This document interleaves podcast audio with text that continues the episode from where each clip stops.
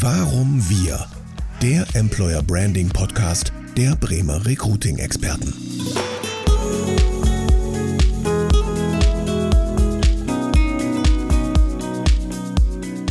Mein Name ist Alexander Flögel und heute spreche ich mit dem Staatsrat der Senatorin für Wirtschaft, Arbeit und Europa hier in Bremen, Kai Stürnberg. Moin Kai. Hallo.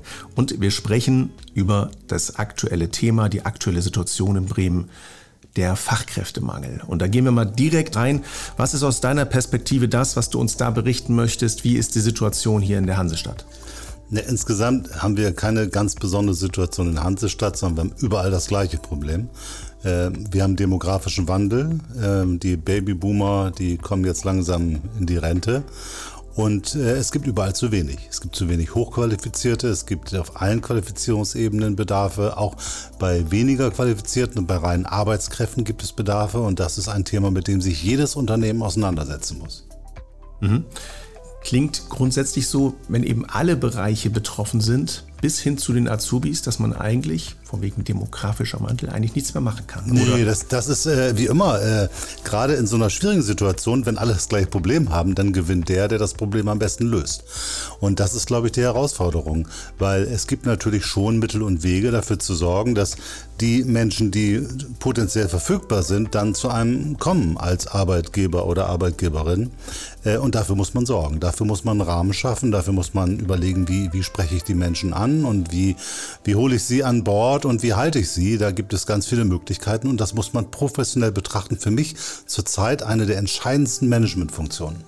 Mhm. Und genau darüber wollen wir sprechen. Du hast es also selbst angesprochen. Sehr gerne. Welche, Wege kann man beschreiten als äh, Arbeitgeberin, als Arbeitgeber, um wirklich die Leute anzuziehen? Ja, eine Sogwirkung auch nach außen zu transportieren, weil die Leute müssen einen ja auch kennenlernen, sonst wissen sie auch gar nicht um die Vorteile. Lass uns ganz kurz erstmal zu den Azubis springen, weil wir haben ja da auch einen riesengroßen Mangel. Und da könnte man jetzt ein bisschen ketzerisch sagen, ja, heutzutage kriegt ja jeder das Abi hinterhergeschmissen. Vorurteil in Bremen besonders. ja, das, das ist immer schnell gesagt gesagt. Aber das ist, glaube ich, gar nicht die Herausforderung. Also wenn es ein hinterhergeschmissenes Abi ist, dann hätten wir schon mal Abiturienten als potenzielle Azubis. Aber dem ist ja bei weitem nicht so. Es ist ja schon die Tendenz so, dass es allgemein äh, die Menschen sagen, komm, wenn du was Tolles machen willst, wenn du Karriere machen willst, machst du ein Studium. Das geht mit dem Bachelor heute auch viel einfacher und kürzer als früher. Und dieses Imageproblem ist ein, eins der großen Probleme. Ne? Es gibt auch viele Handwerkerkinder oder Handwerkerinnenkinder, die äh, danach äh, die nach der Schule ein Studium machen. Und äh, da muss man sich natürlich dann nicht wundern. Dieses Imageproblem müssen wir lösen, weil natürlich ist es heutzutage so, man kann mit einem tollen Handwerksbetrieb deutlich mehr Geld verdienen als mit einem schlechten Bachelor. Äh, also das ist äh, definitiv nicht so, dass man nur mit äh, einer akademischen äh, Ausbildung Karriere machen kann. Die Ausbildungsthematik insgesamt ist hochkomplex. Und man sagt dann immer, ja, die sind ja heute alle irgendwie gar nicht ausbildungsfähig. Das ist auch schnell gesagt. Und es stimmt auch zum Teil, würde ich sagen, aber auch nicht nur in Bremen, das ist überall ein Thema. Und das ist auch kein rein schulisches Problem. Und damit will ich nicht sagen, dass wir nicht in der Schule besser werden können. Und vor allem auch in Bremen nicht besser werden können. Natürlich müssen wir besser werden. Wir müssen den Anteil der Jugendlichen mit Schulabschluss erhöhen. Wir müssen die, Schulabschl die Qualität der Schulabschlüsse verbessern. Aber wir haben ein gesamtgesellschaftliches Problem, das dafür sorgt, dass wir zunehmend weniger Menschen haben, die in Ausbildung wollen. Äh, und es gibt viele vergleichbare Probleme, auch durch alle Bildungsschichten hindurch, von Menschen, die sagen, Mensch, fünf Tage die Woche, acht Uhr aufstehen, finde ich aber auch anstrengend. Äh, es gibt keine hohe Motivation, anstrengende Jobs oder auch äh, früh aufstehen oder eben auch, ähm, sagen wir mal, körperlich herausfordernde Jobs oder auch schmutzige Jobs zu machen, was, was auch immer schmutziger Job ist. Aber es gibt eine hohe Tendenz, viele wollen eben entweder Makler, Banker oder ähm, Influencer Influencer werden und nicht so viele sagen, ich möchte gerne Parkettlegerin werden. Ja, du hast es gerade eben schon gesagt, gerade dieses Hände schmutzig machen ist äh, nun nicht besonders beliebt. Wir haben ja ziemlich viele Industrie- und Handwerksbetriebe, die wir betreuen. Und da ist es, selbst wenn man dann mal genug Bewerber hat oder Bewerberinnen, dann ja, sind die häufig nicht geeignet wird gesagt, ja. Oder sie fangen an und sind nach drei Monaten wieder raus, weil einfach trotzdem diese Power dahinter nicht ist, weil einfach die Identifikation dann trotzdem nicht so da genau. ist. Genau, und das ist ein allgemeines gesellschaftliches Problem. Das hat man, äh, das erlebe ich selbst mit äh, Praktikanten, die aus dem Studium hier bei uns was machen. Also das hat man. Damit muss man umgehen. Das, das kann man jetzt beklagen, beklage ich teilweise auch, nützt aber nichts. Ich muss damit lernen, professionell umzugehen. Und bei den Azubis ist es natürlich genau das Gleiche. Man muss schon sagen, äh, wenn ich jetzt Azubis gewinnen möchte und halten möchte, dann muss ich eine moderne Unternehmenskultur haben. Es nützt nichts, auf mein Auto hin drauf zu schreiben, komm in mein tolles Team. Und wenn der Junge oder das Mädchen dann in den Betrieb kommt, dann sagt er, wo ist denn hier das tolle Team, das kann ich gar nicht finden, dann funktioniert das nicht. Marketing ist immer nur so gut wie das Produkt. So, also müssen wir am Produkt erstmal arbeiten und dann muss man auch im guten Marketing aktiv sein, aber erstmal muss das Produkt stimmen. Und da würde ich sagen, haben wir einige Betriebe, die das super machen. Äh, die haben aber interessanterweise auch gar keine Probleme, Azubis zu bekommen und zu halten. Wir haben aber durchaus auch noch viele äh, äh, Unternehmen, die hier deutlich weniger modern an die Sachen rangehen, wo es immer noch schwierig ist. Ich sage nur mal ein Beispiel. Es gibt äh, ähm, wenn ich sage, wir machen mal eine Teilzeitausbildung für, für Mütter mit Kindern, auch bei Azubis gibt es äh, junge Frauen mit Kindern, dann erntet man erstmal einen schrägen Blick. Oder es gibt auch noch immer, äh, natürlich ist nicht jeder Geselle in der Lage, sich heute so mit einer Frau zu unterhalten, wie die sich das vielleicht vorstellt. Und nur mal ein Beispiel, äh, das mich wirklich erstaunt hat. Äh, in einem Maler- und Lackiererbetrieb hatten wir die Situation, dass die Arbeitsklamotten für die Frauen viel dünner waren, quasi durchsichtig waren, äh, als bei den Männern. Männern. Und da muss man natürlich sagen, wie, wie kann sowas angehen? Wer, wer, macht sowas? Und das ist nicht der geeignete Rahmen. Also damit will ich überhaupt nicht sagen, dass die Unternehmen das alle falsch machen, weil es sehr viele ganz tolle Unternehmen gibt. Aber man kann Ausbildung nicht mehr so machen wie vor 20 oder 30 Jahren. Das kann man komplett vergessen. Man muss es neu machen an den Bedürfnissen und Bedarfen dieser Generation. Wir haben ja jetzt genau zu diesem Zeitpunkt noch ungefähr 1000 unbesetzte Stellen wo Azubis händeringend gesucht werden. Was gibt es hier noch für konkrete Möglichkeiten, wo du sagst, hey, wie, wie schaffen wir das, da noch einige von zu besetzen? Genau, das ist ein großes Paradoxon. Je nachdem, wann man diese Zahlen ermittelt, sind es mal 500 mal, sind es 1000 mal darüber. Wir haben eine große Anzahl von unbesetzten Ausbildungsplätzen und eine große Anzahl von unversorgten Jugendlichen. Da würde jeder normale Mensch sagen, da kein Problem. Dann hau die zusammen und dann passt das. Funktioniert aber nicht. Zum einen, weil der Job nicht zu den Bedarfen der Azubis passt. Zum anderen aber auch, weil man als Unternehmen sagt, nee, ich habe aber bestimmte Ansprüche und da reichen die alle nicht. Und da sage ich, das kann man so machen, funktioniert aber nicht. Und wenn man sagt, ja, die waren früher besser, dann stimmt das vielleicht auch. Äh, aber alles, was wir uns jetzt überlegen zu verändern, wird in fünf oder zehn Jahren wirken. Wenn ich jetzt Leute brauche, muss ich mit den Leuten umgehen, die es da gibt. Und dann ist es wichtig, dass ich auch Leute in Betracht ziehe, die vielleicht etwas weniger qualifiziert sind oder größere Herausforderungen haben. Da sagen wir als Land, da wollen wir helfen und unterstützen. Da sind manche, gerade die kleinen Betriebe, mit überfordert, auch die pädagogischen und psychologischen Begleitungen Begleitung zu machen. Wir stellen aber fest, mit den richtigen Maßnahmen, mit der richtigen Begleitung kriegen wir eine große Zahl dieser Jugendlichen, die eigentlich nicht in Anführungsstrichen ausbildungsfähig sein sollen, dann doch ausbildungsfähig und die bleiben und die machen einen guten Job. Und da müssen wir weitermachen, den Unternehmen helfen und die Unternehmen müssen sagen, okay, dann probiere ich das nochmal. In vielen Fällen ist es ein Gewinn für beide, für den Jugendlichen und fürs Unternehmen. Mhm. Mal unabhängig jetzt von der jungen Generation, denken wir mal insgesamt an Führungskräfte, an Fachkräfte und andere Arbeitskräfte. Da sehen wir, dass die Bedürfnisse hier und da ganz andere sind. Und wenn ich nach draußen gehe mit, einem, mit einer Firmenkultur und tue so im Recruiting, in irgendwelchen Videos, wow, wir sind toll aufgestellt. Und nachher, das hast du eben schon gesagt, stellt man fest, wenn man mal vor Ort ist und hat sich tatsächlich beworben, ist genommen worden. Und dann stellt man fest, das ist überhaupt nicht so. Also was muss man tatsächlich erstmal tun? Was kann man tun, um sein eigenes Unternehmen hier so weiterzuentwickeln? Ich glaube, glaube, da fehlt dem einen oder anderen die helfende Hand tatsächlich und die richtige Inspiration und die richtige Vorgehensweise, um aus alten Mustern auch rauszukommen, oder? Natürlich ist es eine Riesenherausforderung. Äh, und das können natürlich Großunternehmen viel besser leisten. Ich sage mal, ein Daimler, ein Airbus oder wie auch immer. Die haben Human Resources Abteilungen, die haben ganze Konzerne und da kann man das ganz leicht, easy alles mit abwickeln. Als kleinerer mittelständischer Betrieb oder als ganz kleiner Betrieb ist man wirklich sehr schnell damit überfordert. Deswegen sage ich, ähm, holt euch Partner dazu. Es gibt wunderbare Beratungsunternehmen, wir haben tolle Programme, Bundesprogramme, Unternehmenswert Mensch ist so ein Programm. Äh, es gibt viele, äh, wir arbeiten jetzt auch ein Landesprogramm zu dieser Thematik. Man braucht da Partner, die einem helfen, die einem Spiegel verhalten, mit dem man gemeinsam herangeht, sondern wo stehen wir eigentlich? Wo man mit den Mitarbeitenden gemeinsam überlegt, wie fühlt ihr euch hier eigentlich? Auch im Handwerk haben wir die Erfahrung gemacht, wenn dort eine Beratung reingeht und man mal mit den Mitarbeitenden darüber spricht, Mensch, wie läuft das eigentlich hier mit der Kommunikation und wie verhält sich der Chef und die Chefin und wie geht das alles? Stellt man fast immer fest, ah Mensch, ich dachte, das wäre ganz anders, sagt der Chef oder die Chefin dann. Und deswegen diesen Reflexionsprozess, sich einfach mal dem stellen, wie fühlst du dich, Mitarbeiter, Mitarbeiterin, wie geht das hier, wie funktioniert das, wie könnte es besser sein? Wenn man sich so einen Prozess stellt, dann entsteht eine Bewegung und eine Entwicklung und dann hat man die Möglichkeit, das Potenzial, sich zu einem modernen, äh, innovativen Unternehmen zu, zu entwickeln. Und das scheint mir auch für Hand, fürs Handwerk unabdingbar, dass man das tut. Ein, auch ein Handwerksunternehmen ist ja schon mal technologisch innovativ und muss auch kulturell innovativ innovativ sein. Mhm. Über die Handwerksunternehmen mal hinausgedacht, so über alle Branchen, was sind nach deiner Erfahrung einfach die wichtigsten Kriterien in dieser Zeit, um wirklich als attraktiver Arbeitgeber wahrgenommen zu werden, also wirklich eine Sogwirkung äh, zu entwickeln? Ja? Also wie geht man damit nach außen und wie muss man aufgestellt sein, um wirklich auch die richtigen Leute anzuziehen? Also im Grunde kommt man immer ganz schnell wieder zu Klischees. Und diese Klischees sind jetzt über die Corona-Thematik nochmal wieder verstärkt nach vorne gekommen. Wir haben gelernt, es ist alles wunderbar möglich, Teile der Arbeit in Homeoffice zu machen. Äh, das kriegt man auch nie wieder zurück. Ja, da kann man, äh, damit muss man jetzt leben. Und ich werde immer einen Konkurrenten haben, der Homeoffice anbietet. Also muss Homeoffice, glaube ich, zum Standard sein. Nicht, dass alle permanent im Homeoffice arbeiten müssen, aber dass sie eine gewisse Arbeitszeit im Homeoffice verbringen können. Dafür muss ich die technologischen Rahmenbedingungen haben und ich muss lernen, auch auf Distanz zu führen. Die meisten Leute können gar nicht auf Distanz führen. Das ist tatsächlich deutlich schwieriger, als wenn man die Leute vor Ort hat. Und dann äh, ist das Punkt eins. Ich muss die, dann brauche ich flexible Arbeitszeiten. Die junge Generation will weniger arbeiten, will flexibler arbeiten, will sich vielleicht Kind, Haus und Kind besser aufteilen. So etwas muss sich herstellen. Wenn jemand sagt, ich möchte hier richtig durchstarten, ich möchte hier Projektleitung machen und dann möchte ich Führungsposition sein, auch übrigens 30 Stunden die Woche, dann muss man sagen, ja wunderbar, kein Problem. Heutzutage in den meisten Fällen sagt man ja was jetzt, Karriere oder 30 Stunden. Ja, und das ist ein Riesenthema. Da muss ich vollkommen ganz klar rein in die Thematik.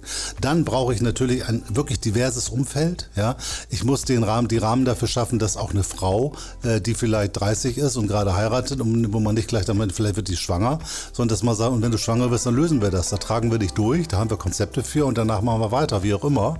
Und wir finden Möglichkeiten, Beruf und Familie zusammenzuführen. Das ist sau schwer. Je kleiner der Betrieb, desto anstrengender und schwieriger ist das. Ich halte es aber für auch das für für unabdingbar. Ich muss diese Flexibilität ermöglichen. Sonst wird man immer wieder jemand haben, der sagt, komm, das ist, das kriege ich hier nicht geregelt. Das ist anders als früher, ja. Ähm, und aber das ist ja auch gut so dass das so ist. Und wie, da sowieso durch die Demografie immer weniger Leute auf dem Markt sind, muss ich viel mehr Frauen einstellen. Das heißt, ich muss mich auf die Zielgruppe Frauen viel spezifischer einstellen. In der Ansprache, im Umgang, in der Organisation, in allem, was dazugehört. Und da, glaube ich, haben wir noch ganz viel ähm, Nachholbedarf. Mhm. Inwiefern ist es genau in diesem Kontext dann wichtig, auch äh, den Männern etwas an die Hand zu geben, dass sie auch mal hier verstehen, wow, ich kann auch 30 Stunden arbeiten, sogar auch als Führungskraft die brauchen ja auch die Möglichkeit, diesen Mut zu haben, das entweder selber nachzufragen oder noch besser, die Arbeitgeber sprechen das Thema selbst an und sagen, hier, wir bieten euch diese Möglichkeit und schaffen dadurch auch erstmal den Raum, um auch den Frauen in entsprechenden Positionen die Möglichkeit zu geben, aber eben auch die Männer, die halt immer noch denken, häufig jedenfalls nach unserer Erfahrung, wenn ich da nicht voll Power durchziehe, mit höchster Stundenzahl und allem, dann ist mein Karriereweg nicht mehr geebnet. Was können wir da noch tun, um denen hier was an die Hand zu geben? Ich würde noch weiter gehen. Ich glaube, das muss man nicht nur anbieten, das muss man fordern. Also dieses ganze Thema der Kulturveränderung funktioniert nur von oben nach unten. Es muss ganz klar von der Leitung, der Eigentümer oder wie auch immer, muss es gelebt und gefühlt sein. Und ich muss das als Anspruch formulieren. Wenn du bei mir Karriere machen willst, ja, dann gehe ich davon aus, dass du ein vernünftiges Verhältnis zur Work-Life-Balance hast und hier nicht irgendwie einen auf irre Massen deine Frau nach Hause schickst. Solche Leute will ich hier gar nicht. Und das würde ich mal so einschätzen, ist, glaube ich, für gerade, äh, es mag ein Klischee sein, aber ich glaube, das ist für Männer die beste Motivation. Wenn man sagt, das möchte ich von dir, dann werden sie das auch herstellen. So muss das sein. Wenn man es nur anbietet, ist das immer so ein bisschen halbherzig und dann denkt man, Gott sei Dank hat das jetzt nicht angenommen, jetzt habe ich den Weg mit 40 oder 50 Stunden da am Start. Ich glaube, man muss das richtig als Ziel anfordern. Und man muss genauso von seinen Führungskräften anfordern, Wie viele Leute hast du bei dir in deinem äh, Team in Teilzeit? Wo gibt es bei dir ge geteilte Führung? Wie, wie viele Frauen hast du, die berufen Familie? Wie sind die damit zufrieden? Ich muss das zur, zur Zielgröße an der Stelle machen. Und das halte ich alles für, für, für, für ganz, ganz zentral. Wir brauchen hier ein neues Denken und das muss nicht in, du kannst das, wenn du unbedingt willst, sondern das heißt, ich möchte gern, dass du das so tust. Hm, das würde jetzt aber voraussetzen, dass die Männer sich tatsächlich das trauen einzufordern und damit ja eigentlich vermeintlich beruflich Rückschritte zu machen. Deswegen, ich denke, wenn der Arbeitgeber trotzdem ein Zeichen setzt und sagt, hey, wir haben diese Möglichkeiten hier. Nee, das tut er ja. Also indem er das verlangt, nicht diese Möglichkeit bietet, sondern ich nochmal, dass er das verlangt. Der Arbeitgeber der verlangt Arbeitgeber, das. so rum Der Arbeitgeber verlangt Alles das. klar. Das ist der Trick. Äh, das andere ist eine, eine lange, äh, lange schwierige Thematik, das herzustellen. Und du hast vollkommen recht. Natürlich ist das, dieses äh, Frauen, bessere Strukturen für Frauen zu schaffen, ist nicht Aufgabe der Frauen. Das ist auch Aufgabe der Männer, das zu lösen. Und im beiderseitigen Interesse und im Gesamtinteresse ist das auch sinnvoll. Was ich meine ist, dass die Arbeit, der Arbeitgeber das einfordert. Weil er sagt, wenn du bei mir arbeiten willst, will ich moderne, aufgeschlossene Menschen mit Work-Life-Balance haben. Das hast du mich eben ganz missverstanden. Das zu fordern, dass die, die, das tun die sowieso. Die jungen Generationen, die hochqualifizierten sich das leisten können, fordern das ein. Das wird aber immer schwächer, je weiter man sozusagen die Qualifikationsniveaus nach unten geht. Da wird es nämlich auch immer wieder von den Sozialstrukturen her schwieriger, so etwas tatsächlich ein, einfordern zu können. Und wir können ja Arbeitsmarktpolitik nicht nur für die äh, High-Level-Leute machen, sondern wir brauchen es ja in der gesamten Gesellschaft. Mhm. Über die Gendergerechtigkeit hinaus, ja, das Thema Familienfreundlichkeit, aber dann haben wir noch eins, was ganz akut ist und das ist einfach das Umweltbewusstsein, Engagement in Umwelt. Das ist ja auch ein Faktor, der eine große Rolle spielt, warum ich mich beim Arbeitgeber entsprechend wohlfühle, weil ich weiß, okay, der vertritt auch meine Werte. Was können hier Unternehmen noch mehr tun?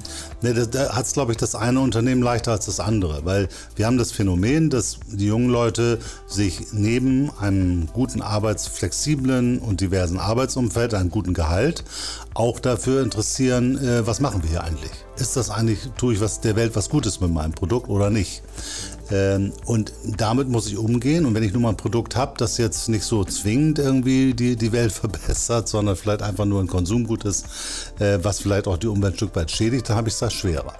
Äh, da muss ich mir andere Dinge ausdenken. Also ich glaube, ich brauche schon einen, einen Mehrwert, einen innerlichen Mehrwert, wo ich sage, wenn du bei mir bestimmte Werte leben willst, dann kannst du das. Und ja, unser Produkt ist aus Material, das nicht 100 Prozent, aber dafür sorgen wir dafür, dass im Regenwald weniger abgeholzt wird. Dann kann ich über solche Aktivitäten schon zeigen, zeigen, wir haben ja ein klares Gewissen.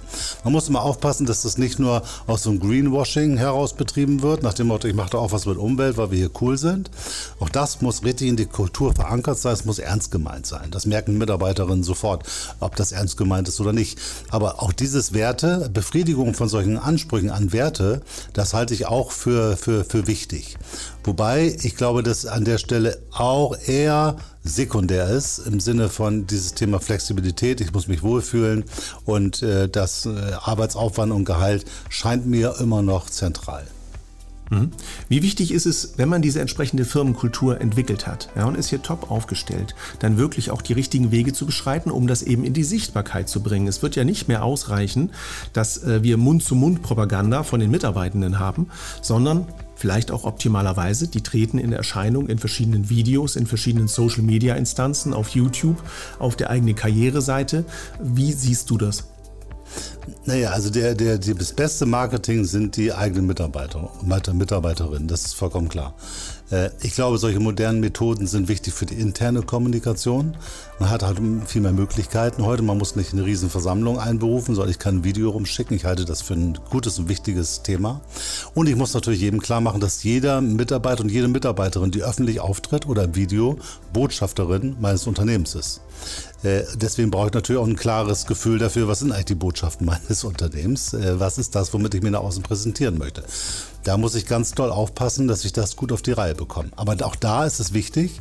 Wir haben, ich selbst war früher äh, Personaltrainer und wir haben solche Unternehmensleitbilder entwickelt. Da haben wir einen lustigen Workshop gemacht, so Pappen an der Wand geklebt und dann haben wir uns darauf geeinigt und alle unterschrieben und dann haben wir hier so ein Leitbild gehabt.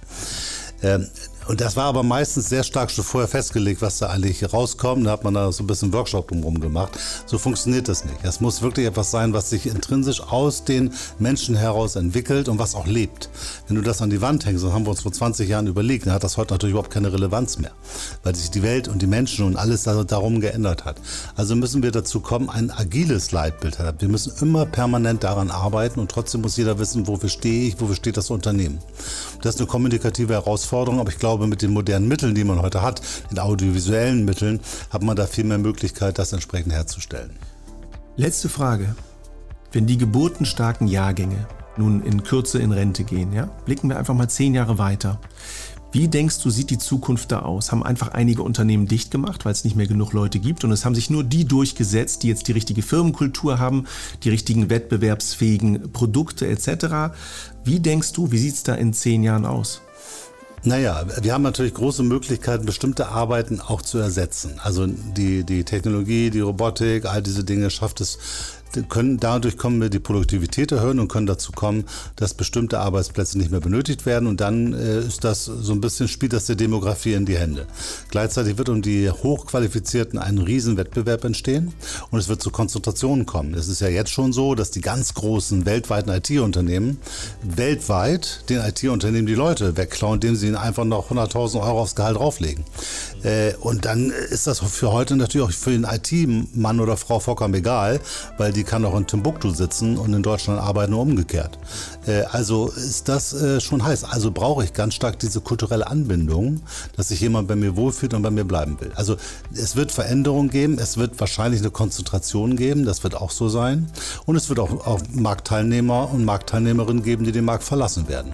Und glaube, weil in diesem härteren Wettbewerb, wenn man da bestehen will, muss man halt diese gesamte Klaviatur des Fachkräftemarketings, des Person der Personalentwicklung, der Unternehmenskultur, die muss ich spielen. Und je besser ich das spiele, desto erfolgreicher bin ich in diesem Spiel. Wunderbar. Kai, ich danke dir für deinen Klartext und das tolle Gespräch. Sehr gerne. Dankeschön.